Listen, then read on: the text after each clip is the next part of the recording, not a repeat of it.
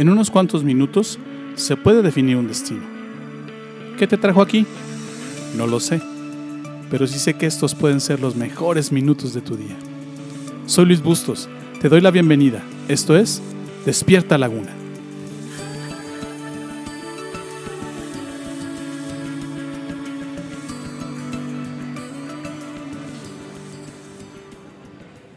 La pandemia te ha obligado a hacer cambios radicales. Este año ha sido un año totalmente extraño. Nada está saliendo como lo habías pensado, ya llevas varios meses en espera. Las emociones que solo habías visto en otros las has estado experimentando esta temporada. Ya conoces personalmente la frustración, la depresión, el desánimo, la tristeza y tal vez el dolor de la pérdida de un ser querido. ¿Qué puedes hacer cuando nada está saliendo como esperabas? ¿Qué haces cuando ya no puedes hacer nada más? Hay varias cosas que puedes hacer todavía. En esta ocasión, recojo para ti las cosas que me han ayudado a mí y a otros a superar los momentos complicados que les ha tocado vivir. ¿Qué haces cuando ya no puedes hacer nada más? Déjame te doy un consejo. Escoge confiar en Dios en los momentos o circunstancias de más temor y dolor.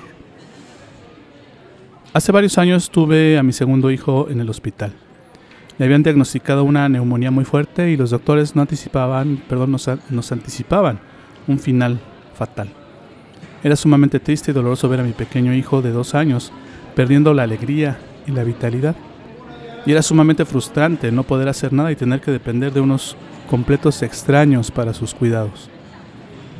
En estas circunstancias, y a pesar de lo que estábamos viviendo y sintiendo, mi esposa y yo decidimos confiar en Dios. Cuando el dolor, la angustia y el temor de perder a nuestro hijo se hacía grande, nos hincábamos al pie de la cama en el cuarto de hospital y nos poníamos a orar. Fueron varias las ocasiones que después de que el doctor nos decía cómo iban las cosas y sus palabras nos causaban pánico, que hacíamos esto, que nos hincábamos a orar. Nosotros decidimos confiar en Dios y en que Él estaba usando las manos de los doctores y las enfermeras para ayudarnos en esta situación que estábamos viviendo.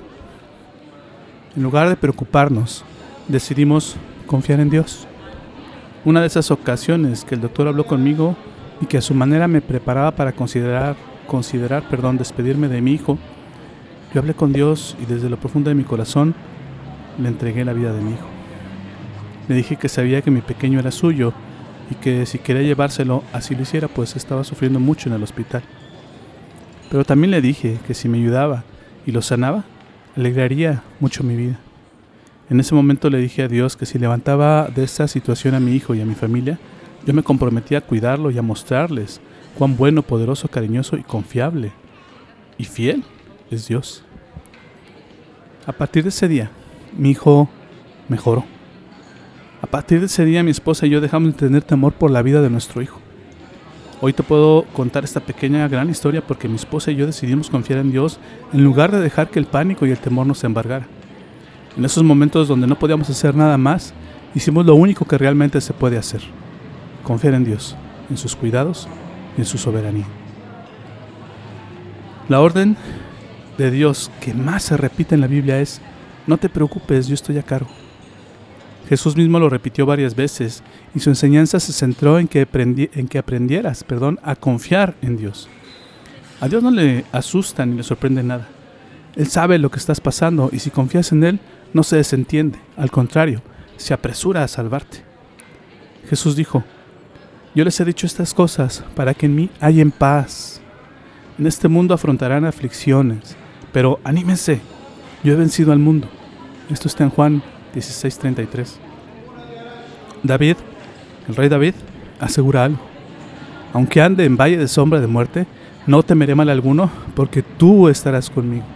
Tu vara y tu callado me infundirán aliento. Esto está en el Salmo 23, verso 4.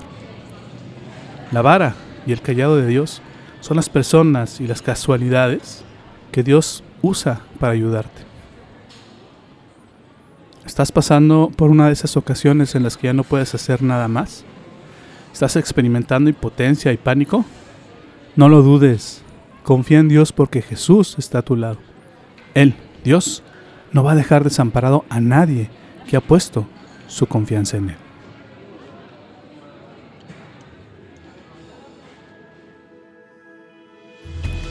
¿Aprendiste algo hoy? ¿Lo que acabas de escucharte es útil? Esta serie no ha terminado, así que te invito a que me acompañes en los siguientes capítulos. Todavía hay mucho que aprender y aplicar. Te prometo que no te voy a defraudar. Gracias por tomarte el tiempo de escuchar esta emisión. Yo no creo que estés aquí por casualidad. Creo firmemente que Dios está usando mis palabras para hablarte hoy. Hoy has encontrado a Dios y por eso vibra tu alma.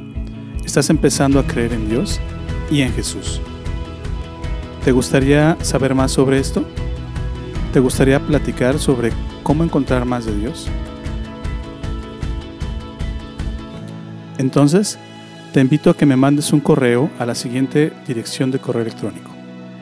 ill.despiertalaguna.gmail.com Escríbeme. Me encantaría conocer tu historia.